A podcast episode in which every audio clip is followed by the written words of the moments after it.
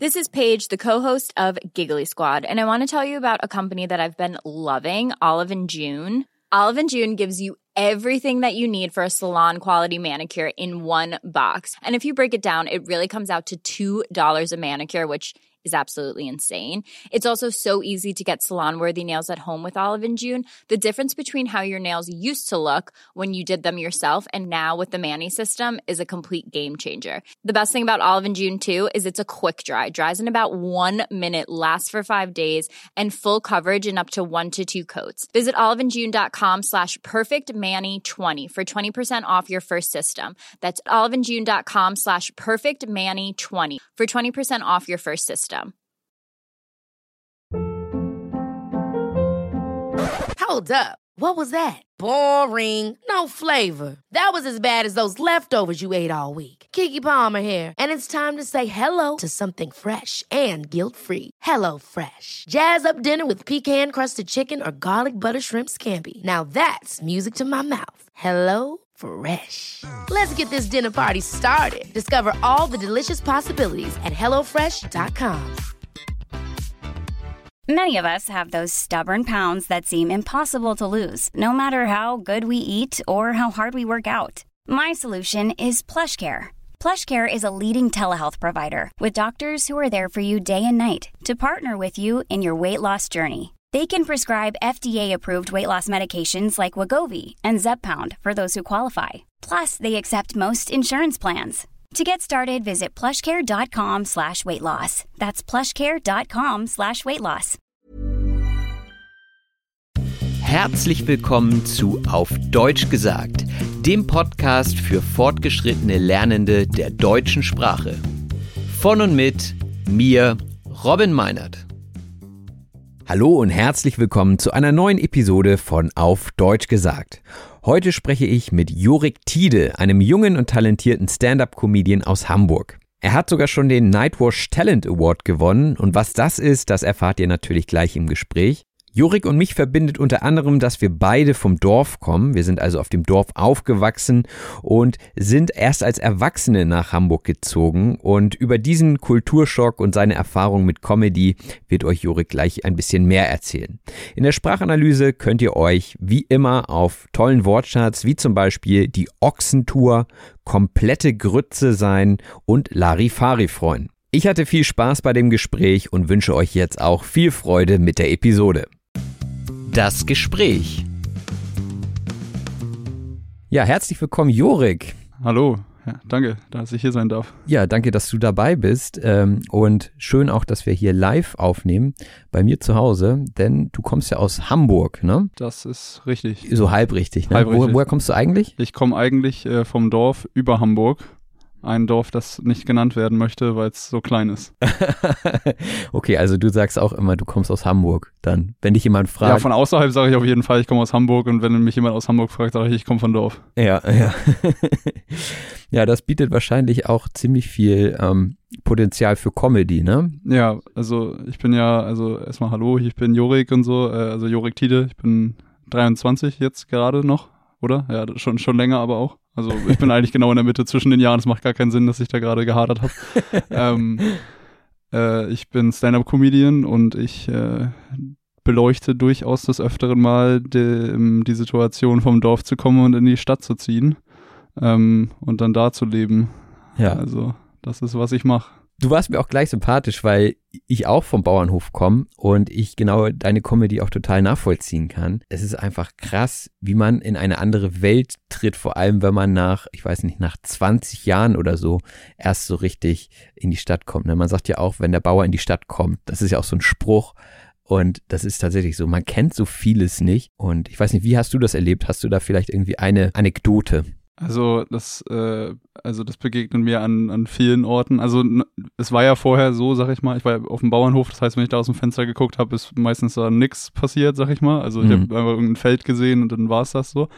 Und jetzt wohne ich halt in St. Georg. Also so, ich guck raus und ich sehe einfach, also ich habe neulich jemanden gesehen, der einfach einen Gully aufgemacht hat und in der Kanalisation verschwunden ist. Also so, so völlig absurde Sachen. Ich brauche überhaupt gar keinen Fernseher mehr, wenn ich, wenn ich, ich brauche einfach Vorhänge auf und guck mir das an. Ja. Ähm, also äh, es ist an ganz, ganz vielen Stellen, also auch so was, was so Leute akzeptabel finden in ihrem Lifestyle. Also so zum Beispiel, ich weiß jetzt nicht genau, was, was, wann, seit wann Bowls ein Thema sind oder sowas, aber mhm. ich habe eine jetzt gegessen und ich war, also ich bin ein bisschen verwirrt, soweit, also ihr wollt das jetzt einfach nicht kochen oder wie? Also ihr ja. wollt das jetzt einfach so, äh, was ist denn das jetzt? Und also das, also richtig vielen Stellen ist das einfach mega komisch und also so das Trinkverhalten ist ganz anders, sag ich mal, also die Cocktails und sowas sind alles viel abgespaced da, die Leute trinken so auf, auf dem Dorf, du stellst dir einfach ein Bier hin und einen Kümmel und dann ist das so, das, das, ja. das ist dann dein Abend.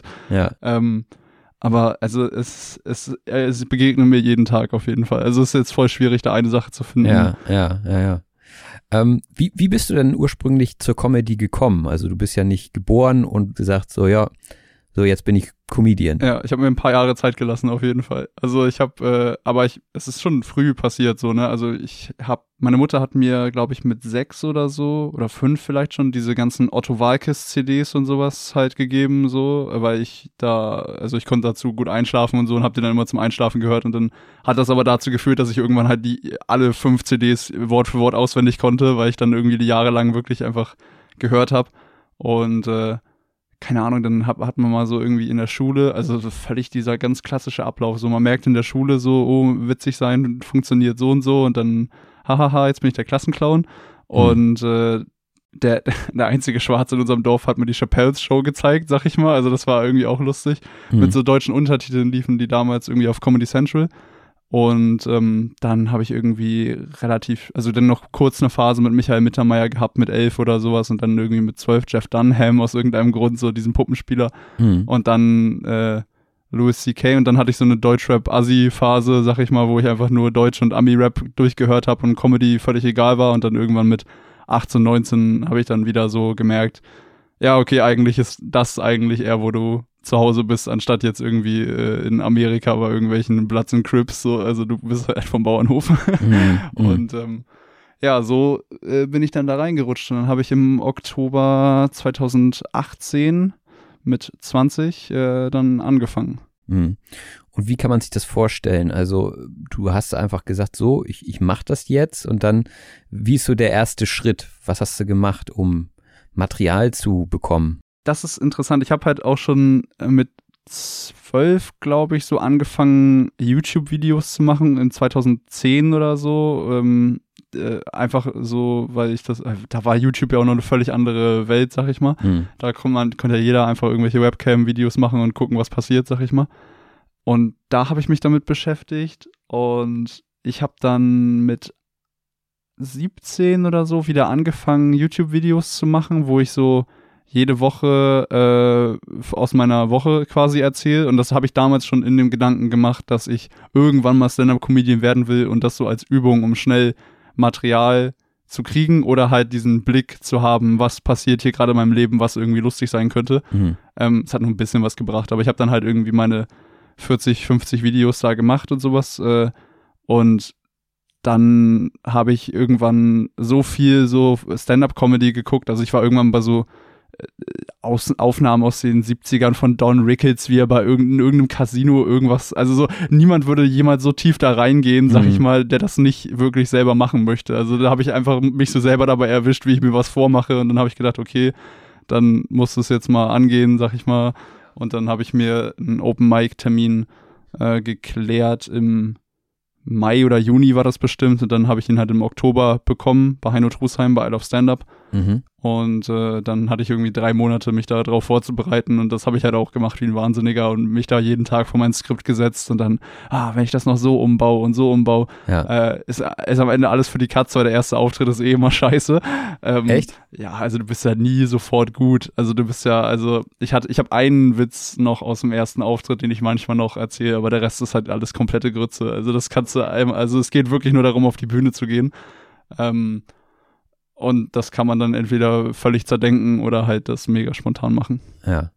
Und woran liegt das? Also liegt es an den Witzen an sich oder an der Art, wie du auftrittst, dass der erste Auftritt nicht gut wird? Nein, also der erste Auftritt kann natürlich schon klappen, so, also hat bei mir auch geklappt, so ich habe Lacher bekommen und so. Aber äh, das ist natürlich auch, wie man mit einem Publikum umgeht und wie man steht, wie man guckt, wie man sich verhält und wie Ja. man, in welchem Tempo du den Witz an den nächsten hängst und die Struktur von deinem Material und also äh, es gibt ja tausend Aspekte, über die man sich da den Kopf zerbrechen kann. Hm. Ähm, und also, wenn jemand noch nie auf der Bühne war, du merkst es halt immer. Also du merkst auch, wenn da was, wenn da irgendeine Ader in dem ist, die lustig ist, sag ich mal, Ja. aber du merkst halt auch, dass er noch nie auf der Bühne war. Ja.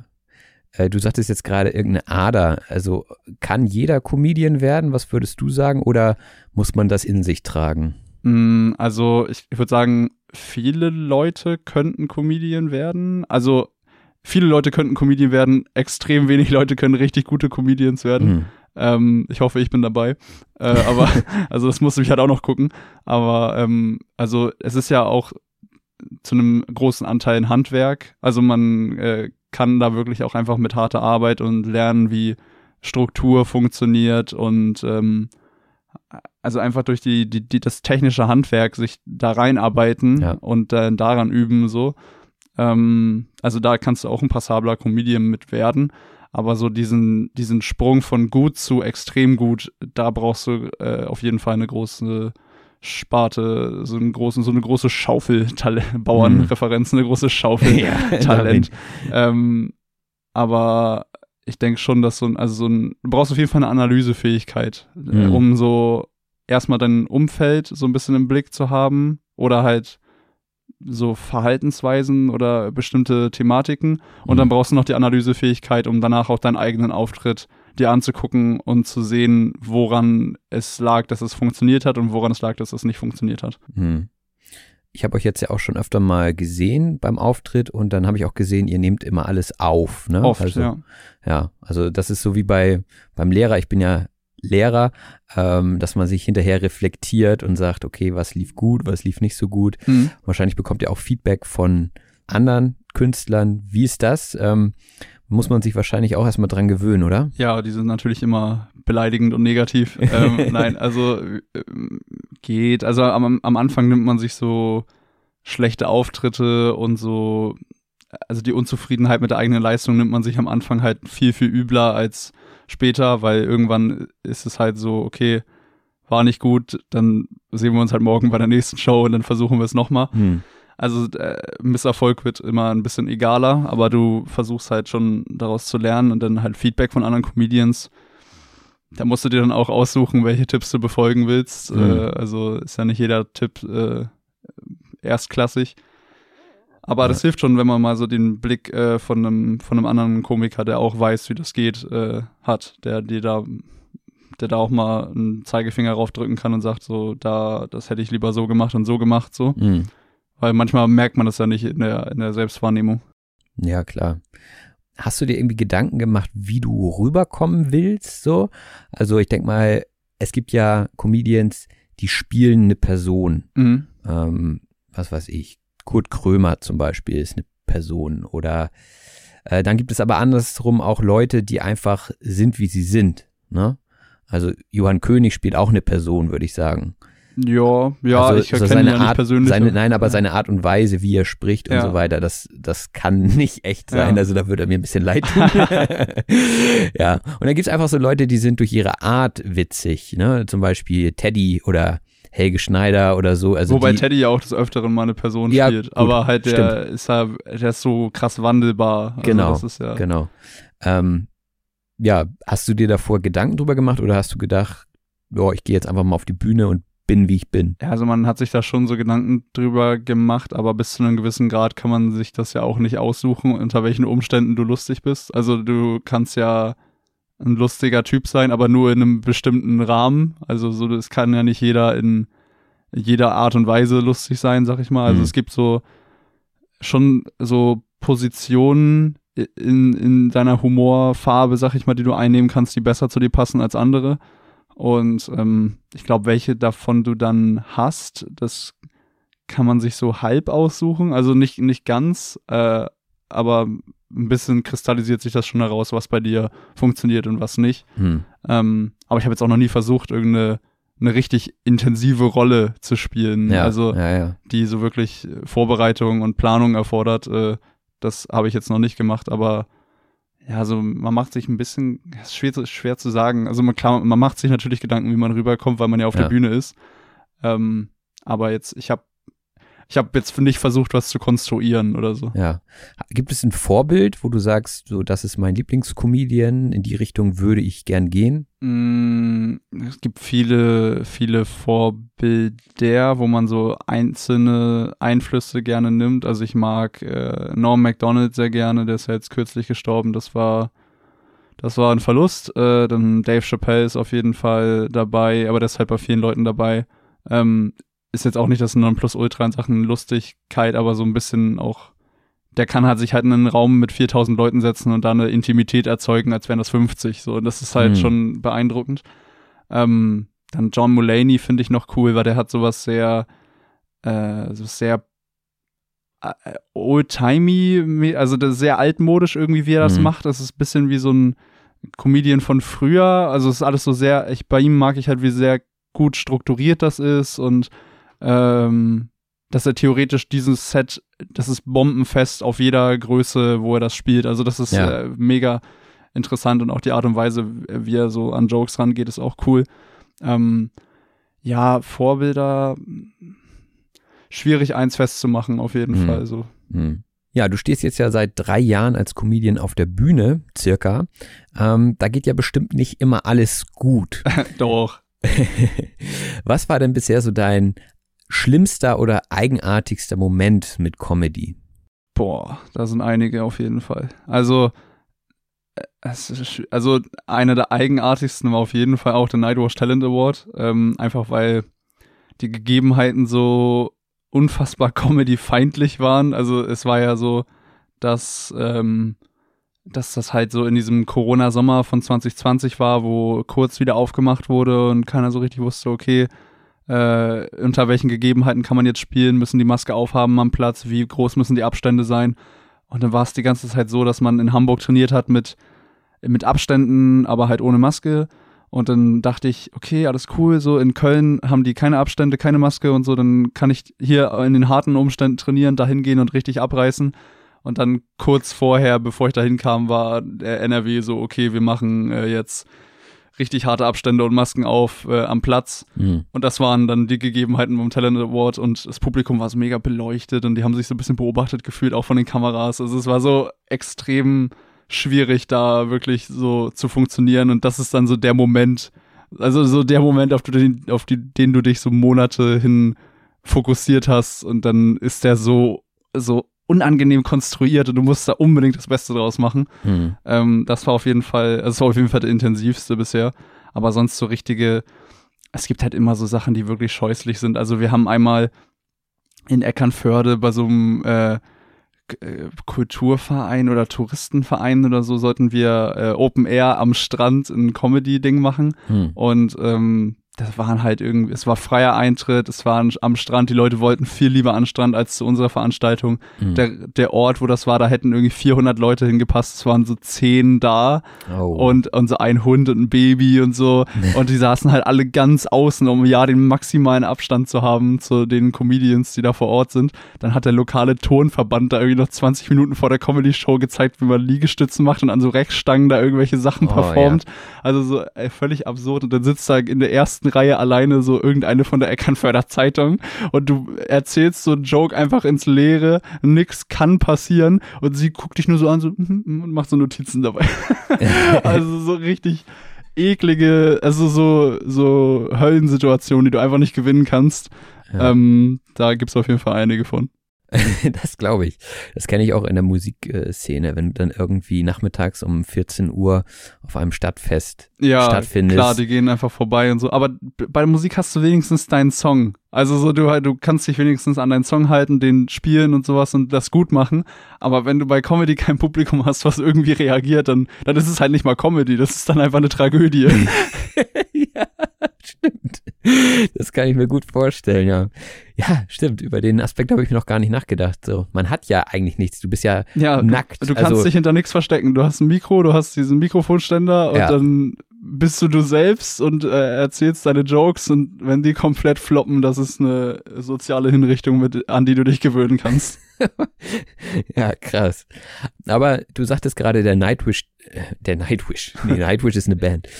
Du sagtest gerade der Nightwash Talent Award. Ähm, vielleicht für die Leute, die Nightwash nicht kennen, ähm, was ist das überhaupt und wie kam es zu diesem Award und dass äh, du da äh, teilgenommen hast? Ja, also Nightwash ist äh, ja schon, eine, ist glaube ich mit dem Quatsch Comedy Club die am längsten laufende Comedy Show in Deutschland, würde ich jetzt einfach mal behaupten. Ähm, also die auch so hin und wieder mal aufgezeichnet wird. Und das kennen vielleicht einige Leute, so diese, diese Kulisse im Waschsalon ist das halt oft. Also normalerweise ist es in einem Waschsalon und äh, hin und wieder äh, läuft das, äh, siehst du es dann mal auf der YouTube-Trendseite, wenn da irgendein Comedy-Set da ein bisschen abgeht. Also wenn du halt Comedy machst und äh, was aufgezeichnet haben willst, hast du da schon noch die größte Chance, dass damit dann irgendwas passiert mit deinem Video mhm. ähm, in Sachen Reichweite. Und die machen halt jedes Jahr so einen Newcomer Award, wo sie versuchen, den besten unbekannten Newcomer oder Newcomerin in Deutschland zu finden. Ähm, und das äh, bin anscheinend dann ich gewesen in 2020 und äh, teilgenommen habe ich eigentlich, weil ich glaube, es gab nicht genug Bewerber so, und die haben dann gefragt. Und Ach, also die hatten mich dann gefragt, ich hatte mich gar nicht beworben so richtig. Ähm, das ist auch dieses Jahr anscheinend auch wieder passiert, weil, also du musst den Newcomer natürlich auch ein bisschen dazu kriegen, da früher teilzunehmen, weil an sich ist es ja immer deine bessere Karte äh, zu warten, weil du ja, je länger du Comedy machst, besser wirst. Ja. Also in der Regel. Ja. Also wenn du da hingehen willst und richtig abreißen willst, dann spiel, spielst du immer die sichere Karte, wenn du einfach länger wartest und noch ein Jahr mhm. äh, besser wirst und dann hingehst. Und ja. deswegen müssen die, glaube ich, auch manchmal ein bisschen so rumfragen, ey, also äh, den kennst du, wie ist der? Okay, der ist gut, okay, dann fragt man den mal und dann wenn die dich schon fragen, dann sagst du halt, also dann ist halt blöd, wenn du da so Nein sagst. So. Also, mhm. weil du, ich wollte ja sowieso gerne teilnehmen, aber halt vielleicht nicht in dem Jahr. Und dann dachte ich, okay, versuchst es halt so, was, was ist schon das Schlimmste, was passieren kann. Mhm. Aber das klingt ja so, als wenn die Comedy-Szene jetzt nicht gerade groß wäre. Nee, also es ist natürlich auch schwierig, wenn du so zum Beispiel äh, so sowas wie den Nightwatch Talent Award veranstaltest, äh, den Überblick zu haben über jeden guten Newcomer im Land. So, das ist halt fast unmöglich. Du mhm. bräuchtest vor Ort immer, immer Comedians eigentlich, die dich informieren können, äh, wer gerade in der lokalen Szene da interessant ist. Ähm, und dann ist natürlich noch ein Aspekt, dass die dann da auch auf Bock haben und aktiv genug sind. Und ähm, ja, so, so schränkt sich der Kreis halt immer weiter ein. Es gibt, es gibt halt relativ viele Leute, die Comedy machen, so bestimmt, also bestimmt über 1000, sag ich mal. Äh, dann gibt's aber immer weniger Leute, die so jede Woche Comedy machen oder alle zwei Wochen. Und dann auch mehrmals die Woche werden auch wieder immer weniger. Ähm, und dann Leute, die halt auch dann musst du noch gucken, wer noch nicht bei Nightwash war und äh, gut ist und mehrmals die Woche Comedy macht. Und dann, das, die Auswahl ist schon ziemlich klein, sag ich mal. Mhm. Also, also zumindest kommt mir das so vor. Also klar ist Hamburg jetzt nicht die, ist nicht die Comedy-Metropole momentan. Also war es ja früher, sag ich mal, aber ist halt nicht, nicht mehr. Ähm, Berlin ist natürlich viel los, aber ja, also keine Ahnung. Also es ist schwierig irgendwie du willst halt so viel, New, du willst so viele Newcomer-Talente wie möglich eigentlich ranfüttern und fördern, dass sie gut sind, aber dafür muss es halt die ganzen Auftrittsmöglichkeiten auch geben. Mhm. Ähm, und ich habe auch das Gefühl, dass viele Leute, die Comedy interessiert sind und anfangen wollen, gar nicht wissen, dass es so eine Open-Mic-Kultur in Deutschland überhaupt gibt. Also so, das ist ein ziemlich uneinsichtiger Mikrokosmos äh, von außen, glaube ich. Ja, glaube ich auch. Ähm, ich bin ja auch durch Zufall eher auf, auf dich und auf die Hamburger Comedy-Szene gestoßen. Und da habe ich noch eine ganz nette Anekdote, weil mir kam es auch so vor, als wenn, wenn die Szene nicht so ganz groß wäre. Ich habe euch ähm, das erste Mal gesehen im Herbst 2020 bei der Veranstaltung Moin Haha. Das ist ja so ein Comedy-Keller. Ja. Können wir nachher auch noch weiter drüber sprechen. Und dann war das so, dass ihr zu dritt oder zu viert aufgetreten seid und dann habt ihr ein nächstes Event angekündigt und das sollte dann irgendwie in zwei Wochen stattfinden. Das war im Schmidt-Theater und ähm, dann habe ich zu meiner Freundin gesagt, ach, ist ja cool, lass uns da mal hingehen. So, und dann sind wir da reingegangen und als erstes bist du uns dann begegnet und dachte ich, ach, guck mal, den haben wir doch auch schon mal gesehen. Ja. Ne? Und äh, der ist ja auch da. Und dann ähm, Ja, haben wir uns hingesetzt und dann kam äh, Dennis Grund, der Moderator, auf die Bühne ja. und meine Freundin und ich gucken das nur so an und dachten, den kennen wir doch auch. und das ging den ganzen Abend so weiter, weißt du. Wir ja, haben im Prinzip die, die, gleiche Comedy-Show nochmal gesehen. Ja. Äh, und das war vielleicht für euch auch ein bisschen komisch, weil meine Freundin immer vorher schon gelacht hatte, bevor die Pointe kam. Mir war es so stellenweise ein bisschen peinlich, weil ich dachte, oh nein, du verunsicherst sie gerade, du lachst an Stellen, wo du eigentlich nicht lachen solltest. So. Und ähm, ja, es war eigentlich war Situationskomik für uns. Dann war trotzdem witziger Abend und auch super interessant mal zu sehen, wie Comedians in unterschiedlichen Situationen unterschiedlich abliefern. Ja. Und ähm, das hatte ich vorher so noch nicht erlebt. Deswegen, ähm, ja, interessanter Abend. Und dann war aber ja auch Corona-Pause.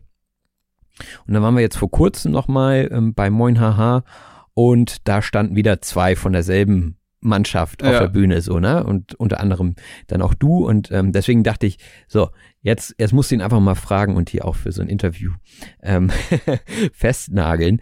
Ähm, ja, deswegen hatte ich auch so den Eindruck, es gibt scheinbar nicht, nicht so viele Comedians in Hamburg, die regelmäßig auftreten. Ja, die Menge an wirklich aktiven Leuten in Hamburg, boah, ich will es echt, ich will ungern eine Zahl sagen, aber es ist schon echt, also es ist auf jeden Fall unter 20 von Leuten, die halt so wirklich richtig aktiv sind, so, weil mhm. man unterschätzt das vorher, dass Hamburg, Hamburg ist eine riesige Stadt eigentlich. Da müssten ja irgendwie mehr Leute sein, so die die witzig sind. Ja, die, ja, die witzig sind und da Bock drauf haben, das zu machen.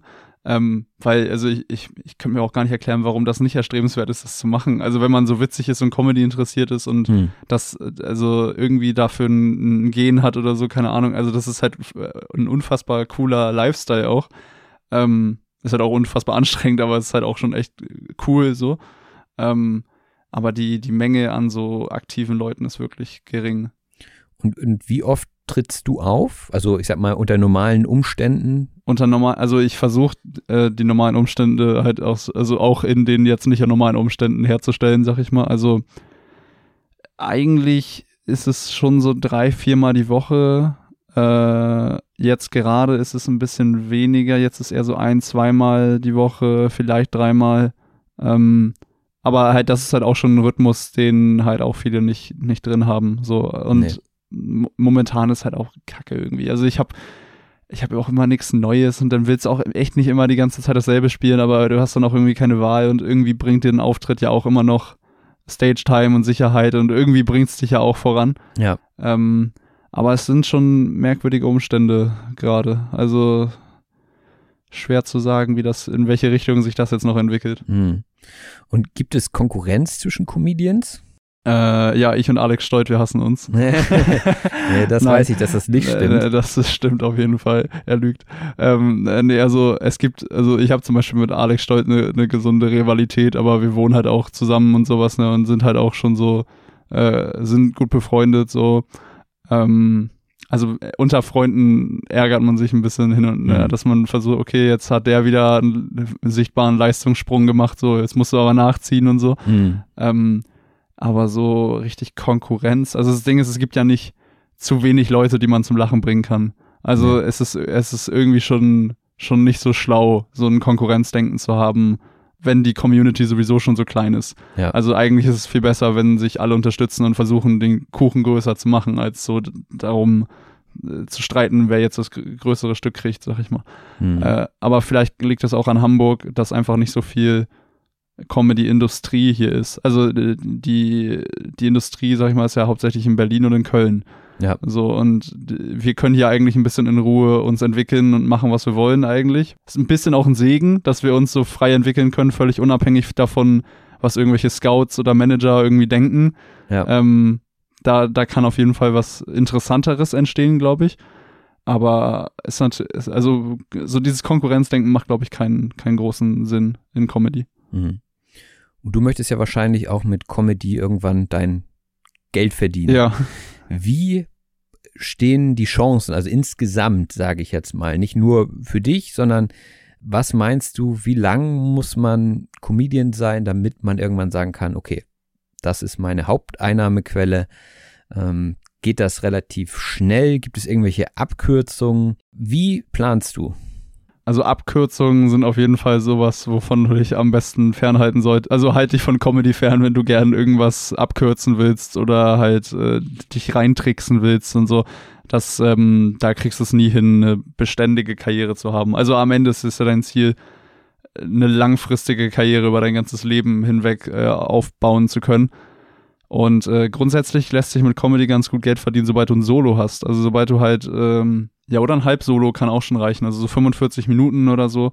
Ähm, oder halt bei einem richtigen Solo irgendwie Stunde 20. Grundsätzlich macht's äh, dann, kann, hast du dann die Möglichkeit, die Ochsentour zu machen. Also so, mhm. so, so nennen Comedians das einfach, wenn du wirklich jeden Landgasthof und jeden, jede Kneipe einfach äh, oder jedes Bürgerhaus in Deutschland einfach äh, in Kleinstädten mitnimmst und da dein Solo spielst, da kannst du auch Geld verdienen. Das sind halt alles scheußliche Auftritte, weil halt einfach also äh, der Altersdurchschnitt ist halt schon extrem hoch und die Leute, die Leute da dabei zu halten und so ist halt auch schon mal irgendwie schwieriger als äh, in der Stadt zum Beispiel. Also diese, du musst sie ein bisschen mehr so, so, er muss sie anders behandeln, sag ich mal, mhm. dass, dass sie da dabei sind und äh, dass denen auch Spaß macht. Aber das ist halt so, ein, so eine Art und Weise, Geld zu verdienen, da kannst du dich auf jeden Fall über Wasser halten. Äh, und das härtet dich halt auch krass ab und dein Material. Also wenn das dann die Ochsentour, sag ich mal, übersteht, dann ja. ist es halt äh, kugelsicher. Ja. Und ähm, das ist halt eine Möglichkeit, wie man Geld verdienen kann. Man kann natürlich auch einfach selbst Shows veranstalten und äh, so ein bisschen Geld verdienen, aber das ist ja eigentlich nicht das Ziel. Also eigentlich ist ja das Ziel, Comedian zu sein und damit Geld zu verdienen. Also ja, so richtig Sinn, ein Management zu haben, einen Booker zu haben ähm, und Geld zu verdienen, macht es halt erst, wenn du ein Solo hast. Und wie lange das dann dauert, das ist, das hängt dann davon ab, wie hart du arbeitest. Also ein richtig gutes Solo haben halt auch sehr wenige. Das ist halt wieder genauso, dass halt viele Leute haben 45 Minuten, also nicht, also auch nicht viele, aber viele haben, viele haben gute 20, hm. ein bisschen weniger haben gute 30, ein bisschen weniger haben gute 45 und so ein richtig gutes Solo haben echt, also wenig. Und wenn du dann wirklich einer von denen bist, die ein gutes Solo haben, wo Leute auch gerne hingehen, dann, also sind die Chancen schon nicht schlecht, sag ich mal. Also man kann sich auch reinarbeiten. Also das hm. ist halt das Schöne an der Kunstform, dass halt der Weg, den du geschäftlich damit machst, äh, also du hast natürlich alle Freiheit, was du machen willst, aber der Weg, den, also die geschäftlichen Stufen, sag ich mal, die du abhaken kannst, die sind schon relativ klar. Also das ist mhm. schon cool. Mhm. Du, du, hattest gerade gesagt, man kann auch Veranstalter sein. Ähm, das ist ja auch nochmal ein Stichwort. Da ja. hat sich ja bei dir jetzt vor kurzem auch etwas aufgetan. Magst du dazu noch was sagen? Ja, du hast ja Moin Haha schon erwähnt äh, äh, vorhin, ähm, diesen Comedy-Keller in einer Tango-Schule. Äh, und das äh, ist also, das ist eine wöchentliche Comedy-Show, wo ich äh, im Abitur, glaube ich, angefangen hatte, auf 450 Euro quasi den Ticket- und Technikjungen zu machen. Und damit habe ich, also da hatte ich mir dann halt auch so einen Deal ausgehandelt, dass immer, wenn ich da helfe, dann kann ich auch auftreten. Und das war, äh, glaube ich, das Allerschlauste, was ich bisher gemacht habe in Comedy. Und dann hatte ich da halt immer meine Spots und dann irgendwann ist der eigentliche Veranstalter von der Show halt äh, ausgewandert und äh, hat mir die quasi so übergeben. Hm. Und ähm, jetzt bin ich seit 24.09. Äh, Showveranstalter womit man natürlich auch Geld verdienen kann, weil du ja Ticketpreise äh, hast und sowas und da ja. Geld einnimmst. So, ich habe jetzt nicht die Bar oder so und ich muss ja auch Miete zahlen für einen Raum und alles, aber äh, man kann auch äh, Geld damit verdienen, indem man Shows veranstaltet. Aber ich glaube nicht, dass man darauf setzen sollte, sag ich mal. Also als, als Hauptding, so, weil, also du musst natürlich auch die Künstler bezahlen oder es wäre auf jeden Fall gut, wenn du die Künstler bezahlst. Das macht auch nicht jeder. Mhm. Ähm, also wenn man zum Beispiel so eine Testbühne hat, so dann werden die Künstler halt nicht bezahlt, so weil die testen ja. Äh, dafür ist der Ticketpreis dann meistens auch günstiger. Ähm, das muss man natürlich auch irgendwie fair handhaben. Also es wäre blöd, wenn sich jemand jetzt einfach krass hart bereichert irgendwie an den, an den Künstlern und dann aber selber gar nichts zahlt. So, das wäre wär halt irgendwie schon, also es ist schon moralisch verwerflich.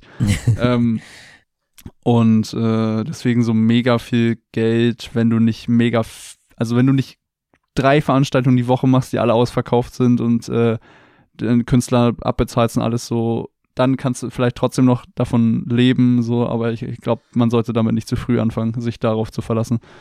Also, okay. Aber das ist äh, auf jeden Fall auch eine Möglichkeit. Wenn jetzt jemand Comedian werden möchte, welchen Tipp würdest du ihm oder ihr mitgeben?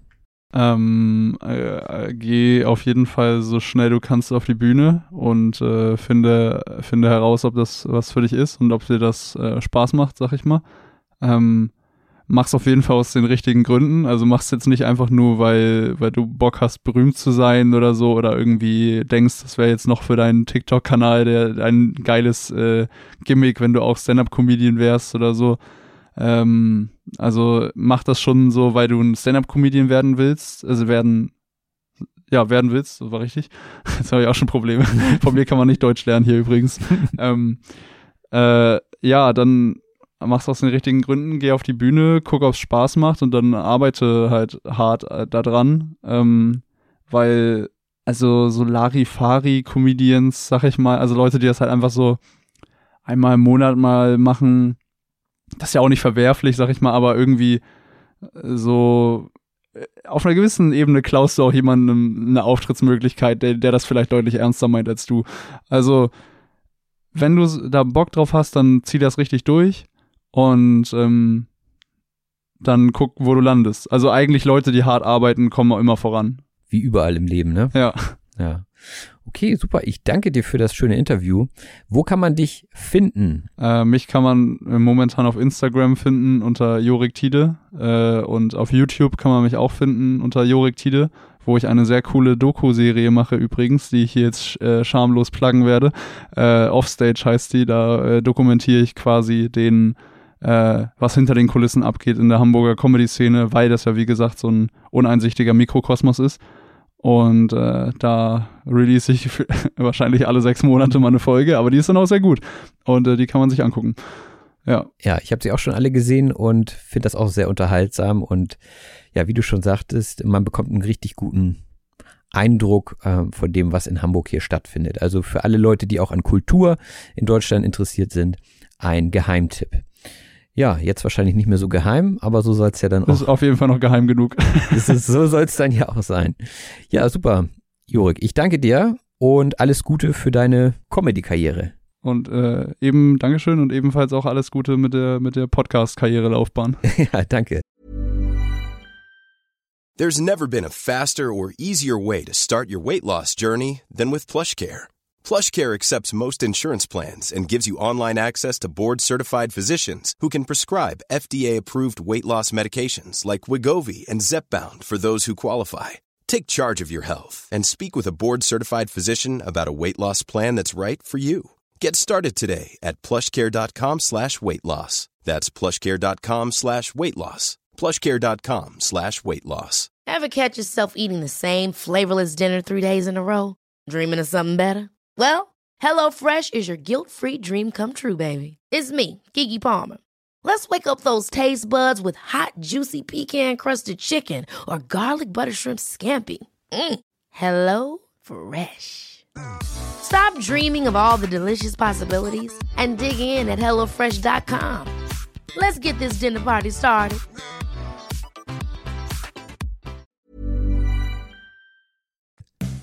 Die Sprachanalyse. Herzlich willkommen zur Sprachanalyse. Dies ist der Teil des Podcasts, in dem wir gemeinsam durch den interessantesten und wichtigsten Wortschatz aus dieser Episode gehen. Dazu habe ich euch wie immer eine PDF-Datei in die Show Notes gestellt, also in die Beschreibung zum Podcast. Guckt da einfach mal. Da steht irgendwo, hier geht's zum Handout. Und dann sollte sich eine zweiseitige PDF-Datei öffnen, die mit dem Wort hadern anfängt.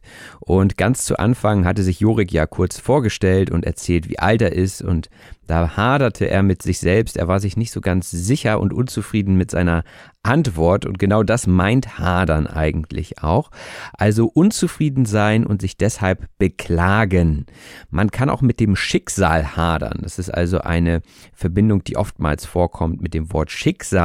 Das heißt, man ist unzufrieden, verunsichert und beklagt sich deswegen auch. Oder manchmal hadere ich auch mit meinen Podcast-Episoden, wenn ich denke, oh, da die Frage, die hätte man vielleicht anders stellen sollen.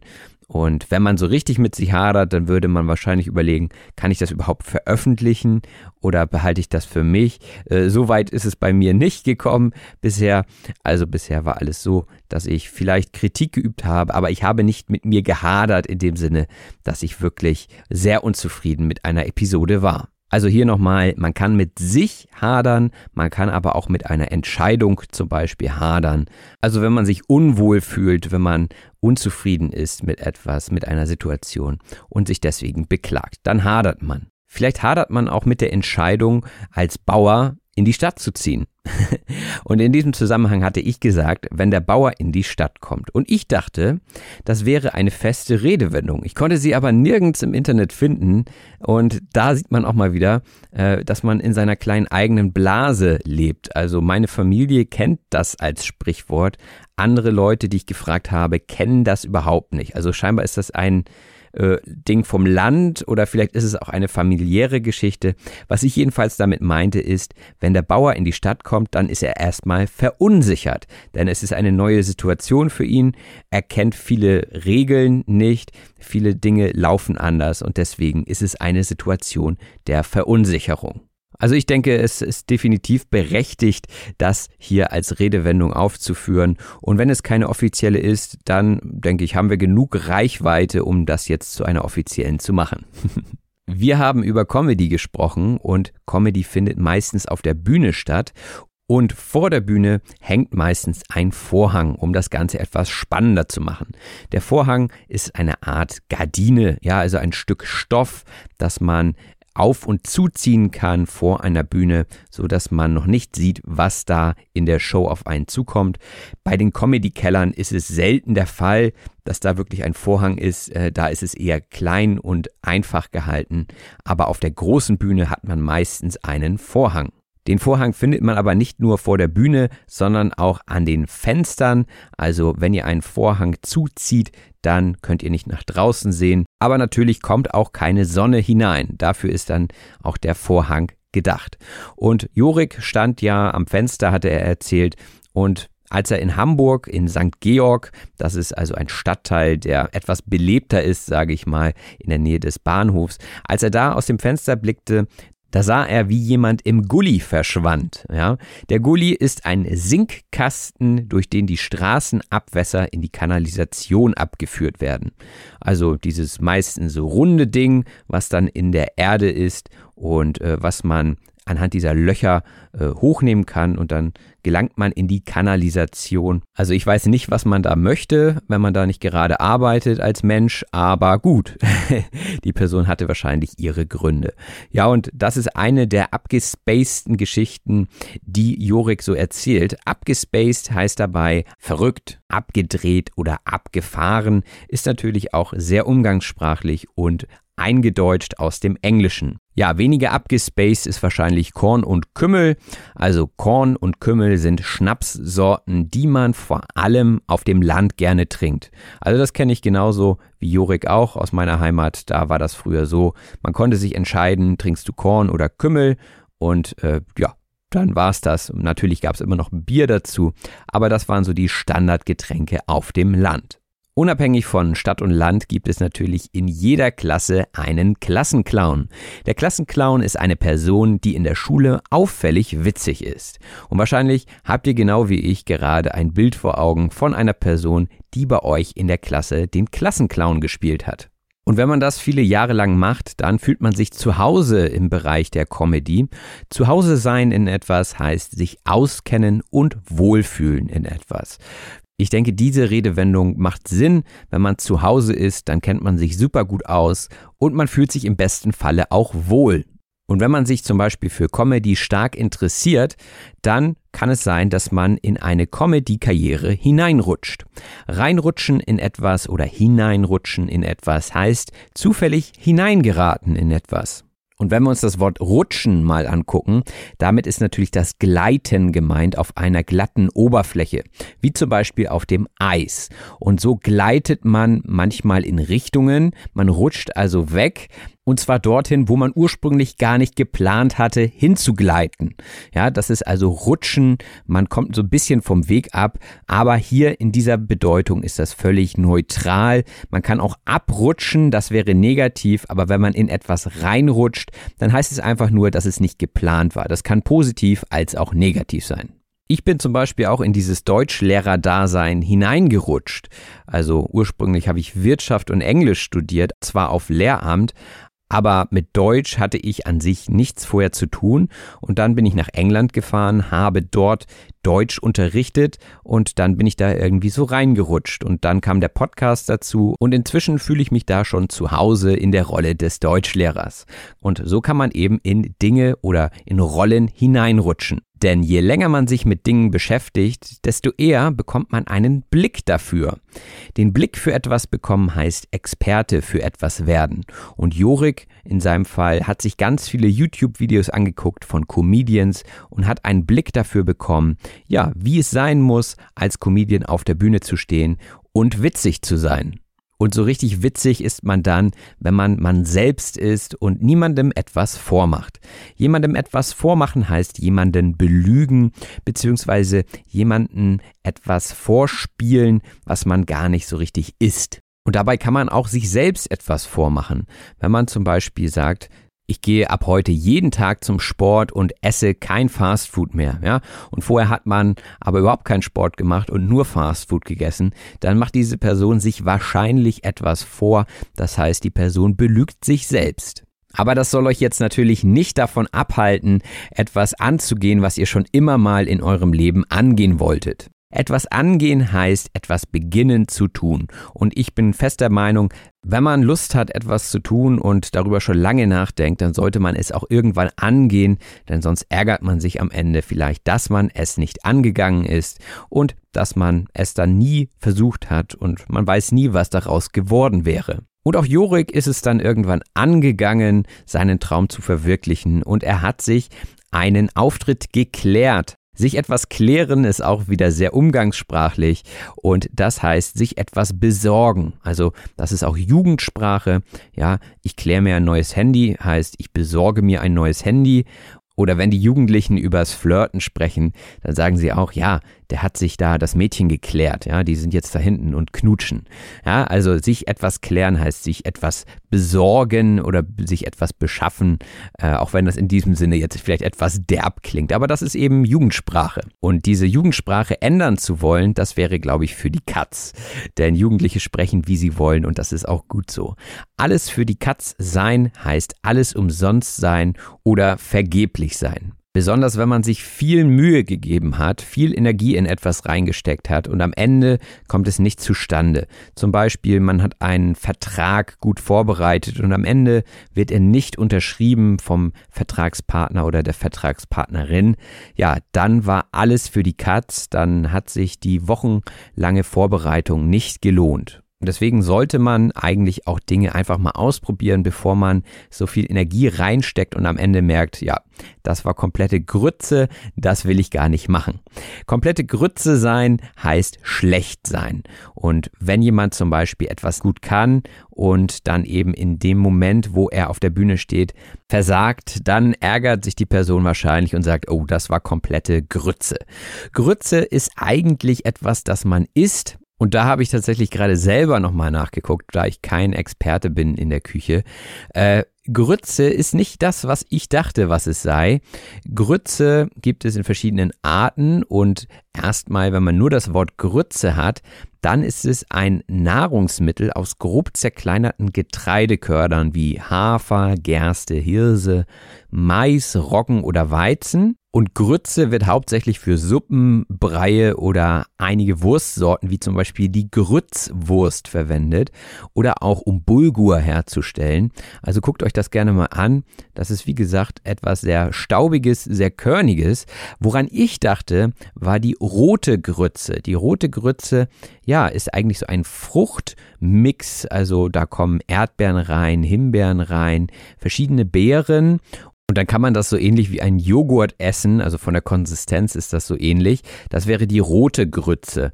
Und Jetzt weiß ich auch, warum es rote Grütze heißt, denn ursprünglich war wohl die Grütze auch Teil der roten Grütze. Also zu diesem Fruchtcocktail, sage ich mal, wurden auch noch diese stärkehaltigen äh, kleinen Haferflocken oder was auch immer dazugegeben. Deswegen heißt also auch diese Süßspeise rote Grütze, auch wenn heutzutage diese Bestandteile fehlen. Der Name ist geblieben, rote Grütze. Und daran habe ich immer gedacht, wenn ich diese Redewendung gehört habe, das ist doch alles Grütze, aber jetzt weiß ich etwas mehr und ihr hoffentlich auch. Und vielleicht war das auch viel zu tiefgehend, aber für mich muss das Ganze ja auch interessant bleiben.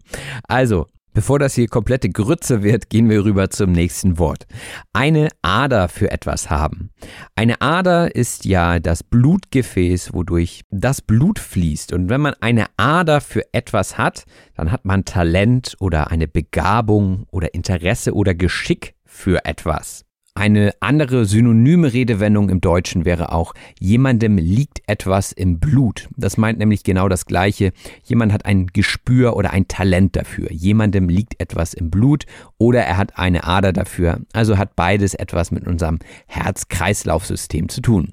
Ja, und wenn man eine Ader für etwas hat, dann ist das natürlich gut, zum Beispiel eine Ader für Comedy, dann ist das alles kein Problem, dann fliegt einem das einfach so zu und man kann Witze erzählen und man hat einfach einen Blick dafür.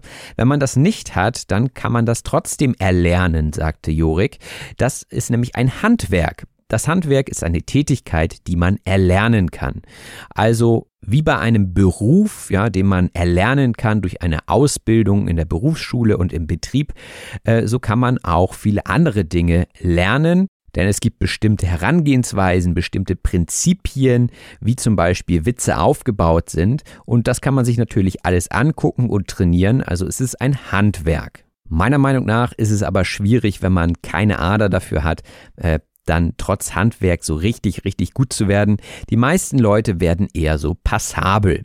Passabel heißt bestimmten Ansprüchen einigermaßen gerecht werdend. Also wenn sie annehmbar sind. Ja, wenn das okay ist, wenn das gut ist, was sie da machen, aber so zu den Top 3 werden sie nie gehören, weil ihnen einfach die Ader dafür fehlt und weil sie das Handwerk vielleicht gut umsetzen aber dass man so sagt, genial, Wahnsinn, das kann kein anderer, das wird wahrscheinlich nicht passieren. Und wenn ein Comedian mal nur passabel abliefert und normalerweise ganz gut ist, dann kann man ihm das vielleicht auch nicht immer direkt sagen, denn vielleicht nimmt einem die Person das dann auch übel. Etwas übel nehmen heißt jemandem böse sein, weil man sich verletzt fühlt. Und das ist ja auch immer die große Kunst, wenn man Rückmeldung gibt, dass man das eben wertschätzend macht und dass die andere Person sich nicht verletzt fühlt und einem das dann nicht übel nimmt. Aber ich denke, wenn die Kritik objektiv dargelegt wird, dann kann einem das auch nicht übel genommen werden. Man nimmt jemandem etwas übel, wenn es einen wirklich verletzt. Also wenn der beste Freund nicht zur Hochzeit erscheint zum Beispiel, dann könnte man sagen, ey, das war echt doof, das nehme ich dir echt übel. Denn das kommt irgendwie so rüber, als würde dir unsere Freundschaft nichts wert sein. Ja, ganz schön ernst jetzt. Also, das kommt irgendwie rüber, hatte ich gesagt. Das heißt, es wirkt so, als würde dir unsere Freundschaft nichts wert sein. Rüberkommen heißt also wirken. Wenn jemand auf der Bühne steht, dann kommt er auf eine bestimmte Art und Weise rüber. Er wirkt auf eine bestimmte Art und Weise. Und manchmal kommt beim Empfänger einer Nachricht etwas anders rüber, als der Sender es eigentlich gemeint hatte und deswegen sollte man darüber dann auch sprechen. Denn vielleicht kristallisiert sich in diesem Gespräch raus, dass man das alles ganz anders meinte, dass man dem anderen etwas nicht übel nehmen sollte und dass es einfach falsch rüberkam. Herauskristallisieren heißt sich abzeichnen oder sich klar herausbilden. Also wenn ihr etwas tut und es zeigt sich, dass ihr das echt gut könnt und dass ihr Spaß daran habt, dann hat sich herauskristallisiert, dass ihr das weitermachen solltet. Es ist euch also klar geworden, dass ihr das weitermachen wollt und dass das das Nonplusultra für euch ist. Das Nonplusultra ist etwas, was nicht besser sein könnte, als es ist. Das ist natürlich ein hohes Ziel. Da sprechen wir auch schon wieder vom Perfektionismus. Also wenn etwas wirklich perfekt ist, dann ist es das Nonplusultra. Und Manche Comedians haben ihr Material wirklich lange getestet und jetzt ist es das Nonplusultra und bombenfest. Also es kann nichts mehr schiefgehen, wenn diese Person auf die Bühne geht. Bombenfest heißt unumstößlich, feststehend oder unverrückbar fest. Man kann sich das Ganze bildlich vorstellen. Wenn eine Bombe explodiert, dann wird alles weggerissen. Ja? Und wenn etwas bombenfest ist, dann kann die Bombe daneben explodieren und es bewegt sich nicht. Das wäre also im wörtlichen Sinne bombenfest. Und Gott sei Dank nutzen wir in Deutschland diese Redewendung meist nur im übertragenen Sinne. Das heißt, wenn etwas bombenfest ist, ist es wirklich sicher. Wenn ich zum Beispiel ein Gedicht lerne und ich wiederhole das tausendmal, dann kann ich das zu jeder Tages- und Nachtzeit aufsagen. Das ist also bombenfest in meinem Gehirn gespeichert. Und wenn man als Comedian ein bombenfestes Set hat, nur gute Witze hat, dann kann man auch richtig abreißen. Und zwar jeden einzelnen Comedy-Keller. Richtig abreißen heißt also sowas wie rocken oder sehr gute Leistung erbringen. Das ist auch wieder umgangssprachlich, aber genau darum geht es ja auch hierbei auf Deutsch gesagt. Also, abreißen im wörtlichen Sinne heißt, wenn man zum Beispiel ein Gebäude umstößt und vielleicht äh, dann etwas Neues baut, dann muss man erstmal eben das Gebäude abreißen. Also Stein von Stein nehmen und ja, dann diesen ganzen Schutt, der da überbleibt, entsorgen. Also es bleibt nichts mehr von dem Haus übrig. Und wenn man das mit einem Publikum macht, das kann man auch in der Musik machen, also wenn man so richtig abreißt, dann war da so viel Energie auf der Bühne, dass man mitgerissen wurde als Publikum. Natürlich auch wieder nur im übertragenen Sinne, also dass man gar nicht anders konnte, als total gefesselt und gebannt zu sein von dieser Performance. Ob man bei einem Auftritt so richtig abreißen kann oder nicht, das hängt oft mit verschiedenen Gegebenheiten zusammen. Die Gegebenheiten sind die Rahmenbedingungen, also mit anderen Worten die Situation. Und Jorik als junger Comedian, der nimmt natürlich noch viele Auftritte mit, um Erfahrung zu sammeln. Und da sind die Gegebenheiten manchmal etwas, naja, ungünstig, sagen wir mal. Zum Beispiel bei diesem Fest wovon er uns erzählt hat, wo eben auch ein Turnverein anwesend war, die dort vor ihm Liegestütze gemacht haben. Der Liegestütz bzw. die Liegestütze, das ist eine gymnastische Übung, bei der der Körper allein durch die Kraft der Arme gehoben wird und wieder gesenkt wird.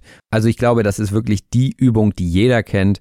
Man liegt auf dem Boden und man drückt sich dann mit den Armen hoch, während man die Beine gestreckt hat und natürlich ist der ganze Körper auf Spannung und das ist eine super Übung für die Körperspannung. Auch wenn man am Reck hängt, an der Reckstange, braucht man viel Körperspannung.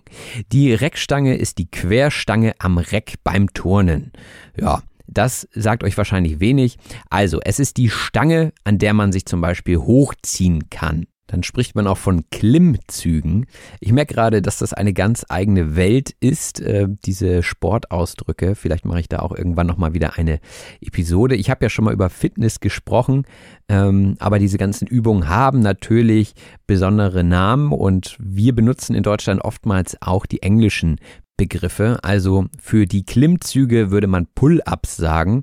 Also wenn man sich hochzieht äh, an einer Stange, dann ist das meistens eine Art Reckstange. Ja, besonders wenn man das draußen macht, dann findet man Reckstangen auch auf Spielplätzen und so weiter. Das ist also die Reckstange. Es gibt auch das Wort Recken, also Recken und Strecken sagt man meistens zusammen. Das heißt, wenn man seine Gliedmaßen, also die Arme und die Beine vom Körper wegstreckt, also lang macht, dann nennt man das Recken, sich recken. Ja, und das macht man natürlich auch an der Reckstange. Das Thema hat natürlich wenig zu tun mit Comedy und ähm, das hatte äh, Jorik in seiner Geschichte auch erzählt, dass das alles ein bisschen abgelenkt hatte vom eigentlichen Comedy-Auftritt, den er hatte. Und die Gesamtsituation, die Gegebenheiten führten dazu, dass ihm das eher wie eine Tragödie vorkam.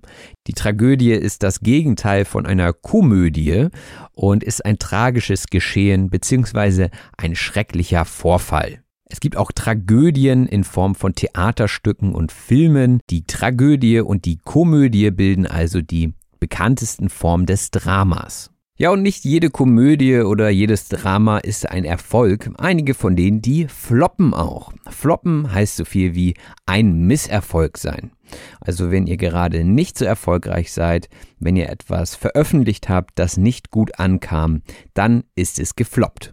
Und so sind auch schon viele Kinofilme gefloppt, wo man vorher dachte, na, mal sehen, was das wird. Und am Ende hat es an der Kinokasse nicht genug Geld eingespielt. Und so war der Film ein Flop. Er ist also gefloppt. Das führt natürlich nicht gleich zur Hinrichtung des Regisseurs, äh, das wäre zu radikal. Die Hinrichtung ist die Exekution bzw. die Tötung. Das hat man früher im Mittelalter gerne gemacht und ja, in einigen Ländern gibt es das vielleicht auch noch, äh, legaler oder illegalerweise. Eine Hinrichtung wäre also eine Tötung im Rahmen der Todesstrafe und Hinrichtungen von ganz besonders bekannten Personen werden vielleicht auch aufgezeichnet. Etwas aufzeichnen heißt zur Dokumentation festhalten. Also in diesem Fall wäre das dann ein Film, der gedreht werden würde oder bei mir ist es jetzt hier ein Podcast, den ich gerade aufzeichne.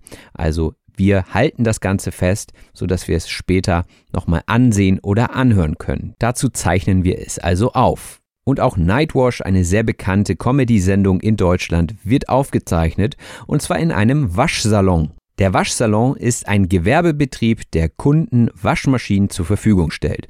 Also wenn ihr keine Waschmaschine oder keinen Trockner bzw. Tümmler habt, dann geht ihr in einen Waschsalon und könnt da eure Wäsche waschen für günstig Geld. Früher war das so mit Kleingeld, was man da reinwerfen konnte. Heute ist es dann auch schon mit Karte manchmal. Und wenn man dann da rumsitzt und auf seine Wäsche wartet, dann ist das das Gegenteil von abgehen.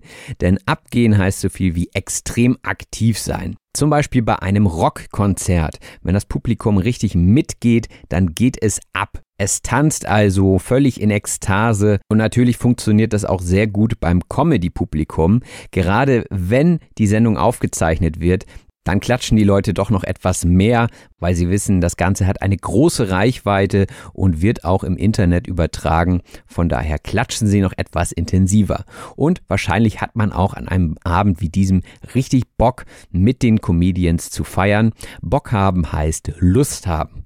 Das ist auch ein Wort, was schon öfter erklärt wurde von mir. Es kommt immer wieder vor und äh, das bestätigt mich eigentlich nur darin, dass ich euch das immer wieder auch erkläre, weil es in keinem Schulbuch steht und trotzdem häufig genutzt wird. Also Bock haben heißt Lust haben. Und um Leute dahin zu bringen, dass sie richtig Bock haben, muss man sie manchmal mit kleinen Dingen anfüttern.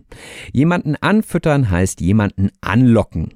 Also wenn ich euch jetzt hier eine kurze Episode präsentiere und sage, mehr gibt es auf Patreon, dann fütter ich euch an, ja. Ich hoffe euch dann mit diesem Schnipsel zu überzeugen, so dass ihr mehr wollt. Ich fütter euch also damit an, dass ihr eventuell Bock habt, weiterzuhören. So mache ich das zum Beispiel mit dem Wort zum Wochenende, was ich jedes Mal auf Instagram und Facebook teile. Äh, den Podcast dazu gibt es dann aber nur bei Patreon. Also das ist ein Anfüttern von meiner Seite. Aber ich denke, das ist nicht verwerflich und ich freue mich natürlich über alle, die vorbeigucken. Ja, diese Geschichte hat jetzt keine Pointe. Die Pointe ist ein geistreicher oder überraschender Schluss bei Witzen. Also, dieses Ende, womit du nicht rechnest, das ist die Pointe. Also ein Witz ohne eine Pointe ist eigentlich kein Witz, sondern einfach eine Erzählung. Und manchmal erlebt man ja solche Situationen, wo eine Person etwas erzählt und man denkt, aha, das wird wohl witzig sein oder das soll witzig sein.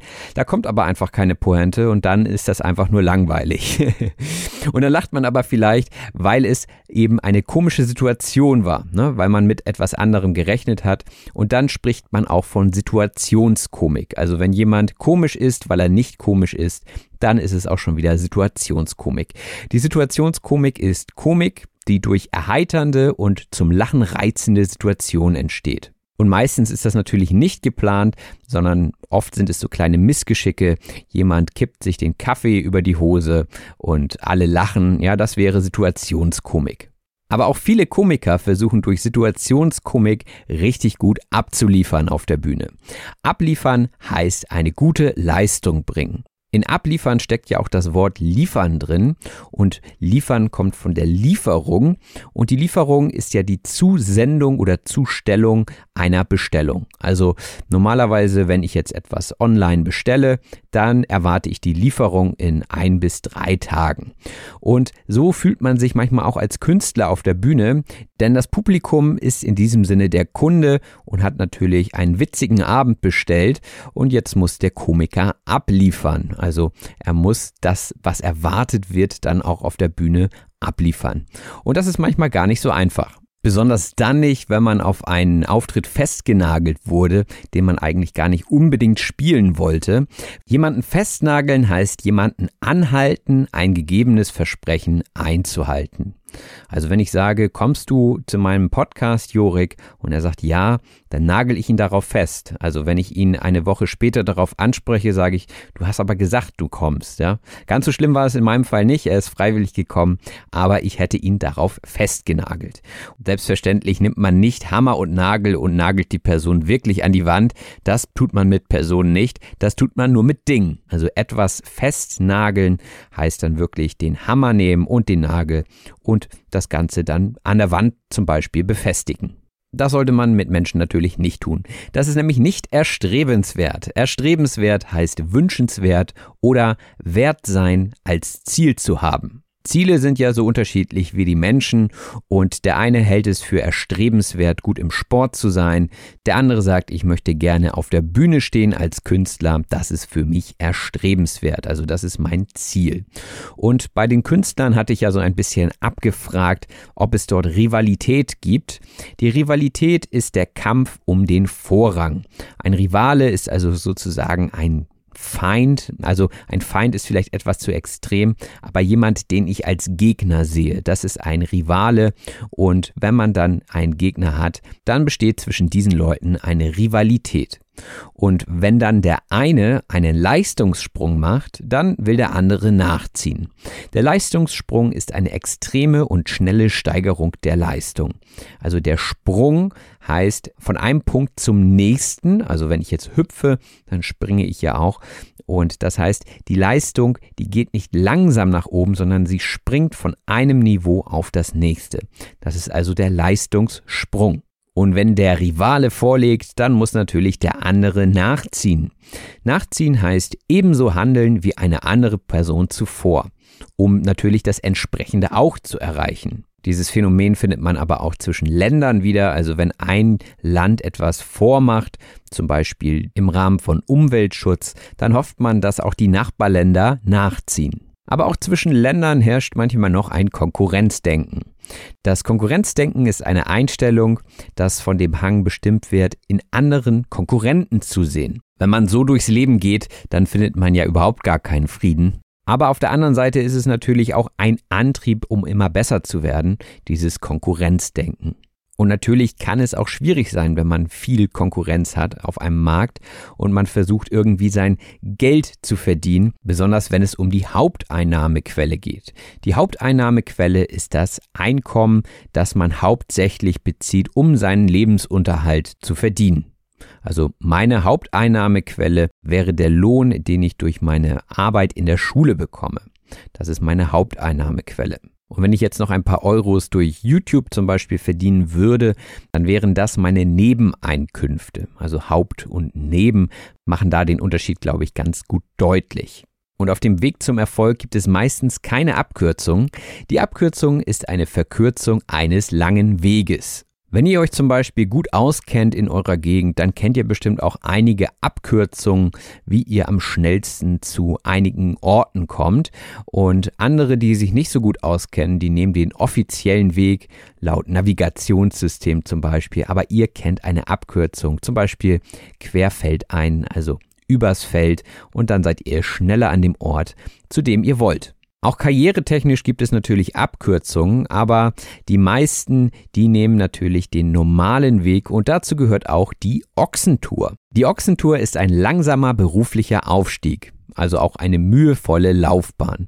Und viele Künstler, die jetzt erfolgreich sind, wo man vielleicht dachte, ach, das sind neue Künstler, die sind über Nacht berühmt geworden, äh, die haben auch diese Ochsentour gemacht und haben viele Jahre zum Beispiel in Landgasthäusern gespielt. Das Landgasthaus ist ein Restaurant bzw. Hotel auf dem Land. Meistens haben die Landgasthäuser auch einen großen Saal, wo man dann feiern kann, wo man zum Geburtstag zum Beispiel oder zur Hochzeit dann den Raum mieten kann und dann vielleicht auch einen Comedian dazu mietet, der das dann des Geldes wegen vielleicht macht, aber es ziemlich scheußlich findet. Scheußlich heißt im höchsten Grade unangenehm. Ja, das war ein scheußlicher Auftritt, also das war alles schrecklich, nichts hat geklappt, das Publikum war blöd und ich mache diesen Job eigentlich nur, um mich über Wasser zu halten. Sich über Wasser halten heißt überleben, beziehungsweise ein Auskommen haben mit seinem Einkommen. Das Einkommen ist das Geld, das man für seine Arbeit bekommt und das ist manchmal gar nicht so viel als Künstler, gerade wenn man anfängt, da muss man sich schon mit verschiedenen Jobs über Wasser halten. Auch hier kann man sich das wieder sehr schön vorstellen. Ne? Wenn man sich nicht über Wasser hält, dann geht man unter, dann ertrinkt man. Kein schönes Bild. Aber auch wenn der Weg lang ist und man sich durch verschiedene Landgasthäuser im Rahmen der Ochsentour durchkämpft, so hat man am Ende doch ein kugelsicheres Set, das auf jeden Fall witzig ist. Kugelsicher heißt gegen Gewehrkugeln schutzbietend. Also wenn ihr eine kugelsichere Weste anzieht, dann kann euch nichts passieren, wenn jemand auf euch schießen sollte. Also seid ihr sicher und es kann nichts passieren. Und wenn ein Comedian ein kugelsicheres Set hat, dann ist er so sicher und weiß, was er da tut und weiß auch, dass alle anderen das gut finden werden. Und vielleicht tut sich dann ja auch die ein oder andere Tür auf, wenn mal die richtige Person im Publikum sitzt und sagt, jo, das ist der nächste Star am Himmel. Und dann tut sich eine Tür auf für den Comedian. Wenn sich etwas auftut, dann entdeckt man etwas durch Zufall. Und meistens ist es dann irgendeine Chance im Leben. Also, wenn ihr zum Beispiel gerade arbeitslos seid und Arbeit sucht und ihr unterhaltet euch mit einem Freund und erzählt dem das und der sagt, äh, du, bei meinem Nachbarn in der Firma, da ist gerade einer gegangen, bewirb dich doch da mal. Ja, dann hat sich für euch dort etwas aufgetan, eine neue Chance, die ihr jetzt nutzen könnt. Vielleicht tut sich auch für den einen oder anderen etwas im Ausland auf und dann müsste er oder sie auswandern. Auswandern heißt so viel wie seine Heimat verlassen, um in einem anderen Land eine neue Heimat zu finden. Also wenn ich jetzt nach Spanien gehen würde, um dort Deutsch zu lehren, dann müsste ich auswandern. Und es gibt ja viele Leute, die darauf setzen, dass sie dann im Ausland mehr Glück haben als in ihrer Heimat. Auf etwas setzen heißt, etwas tun im Vertrauen darauf, dass es erfolgreich sein wird. Und viele Leute, die dann eben in ihrer Heimat erfolglos sind, sind es aber leider im Ausland auch, denn es wird ja nicht immer einfacher, sondern man nimmt seine Probleme und seine Charaktereigenschaften ja auch mit ins Ausland. Also einfach den Ort zu wechseln ist, naja, etwas schwierig. Besonders wenn man so Larifari guckt, ach ja, mit Arbeiten hat ja noch Zeit und ich genieße erstmal hier das Leben, ich mache erstmal Urlaub und dann hat man am Ende kein Geld mehr, kann sich nicht mehr über Wasser halten. Ja, und Larifari bedeutet oberflächlich oder nachlässig. Komme ich heute nicht, komme ich morgen wäre auch noch so eine Redewendung in diesem Zusammenhang. Also dieses, ja, mal sehen, wie es wird. Äh, eigentlich suche ich Arbeit, aber so richtig geguckt habe ich auch noch nicht.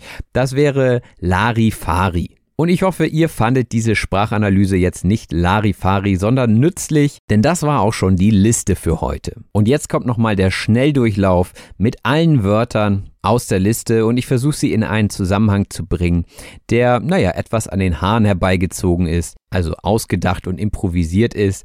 Aber ich denke, es gibt euch nochmal ein paar Beispiele, wie man diese Wörter benutzen kann. Okay, los geht's. Vielleicht hadert ihr gerade auch mit eurem Leben und eurem Schicksal und überlegt euch, in die Stadt zu ziehen. Aber wenn der Bauer in die Stadt kommt, dann ist es wahrscheinlich erstmal schwierig klarzukommen.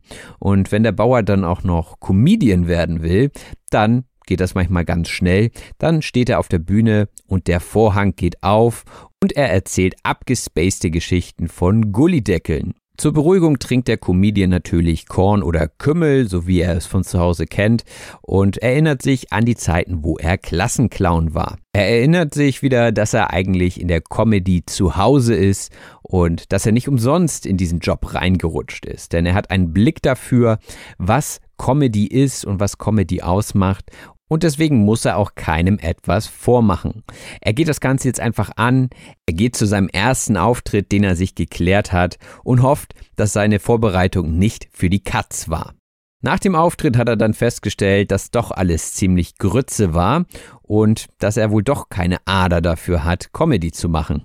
Er beschließt sich ein paar Bücher zu kaufen und nochmal das Handwerk zu erlernen, um dann irgendwann passable Leistung abzuliefern, sodass ihm keiner mehr seine Auftritte übel nimmt und dass er besser rüberkommt. Nachdem sich also beim ersten Auftritt herauskristallisiert hat, dass er doch noch nicht das Nonplusultra war, hatte er sich vorgenommen, sein Set zu überarbeiten, um es bombenfest zu machen und beim nächsten Mal richtig abzureißen. Und das egal, wie die Gegebenheiten auch sein würden. Er würde davor kurz noch Liegestütze machen, sich noch ein paar Mal an der Reckstange hochziehen und darauf hoffen, dass keine Tragödie auf ihn wartet. Denn Floppen kann sich in der Comedy-Branche wie eine Hinrichtung anfühlen, besonders wenn der Flop auch noch aufgezeichnet wird, wie zum Beispiel bei Nightwash im Waschsalon. Denn hier gehen die Leute richtig ab und das bringt auch Reichweite online, wenn die Leute zu Hause sich das Ganze nochmal angucken. Denn das füttert natürlich wieder Leute an, die dann zum nächsten Auftritt kommen. Also sollte man die passenden Pointen und ein bisschen Situationskomik im Programm haben und das dann so richtig abliefern.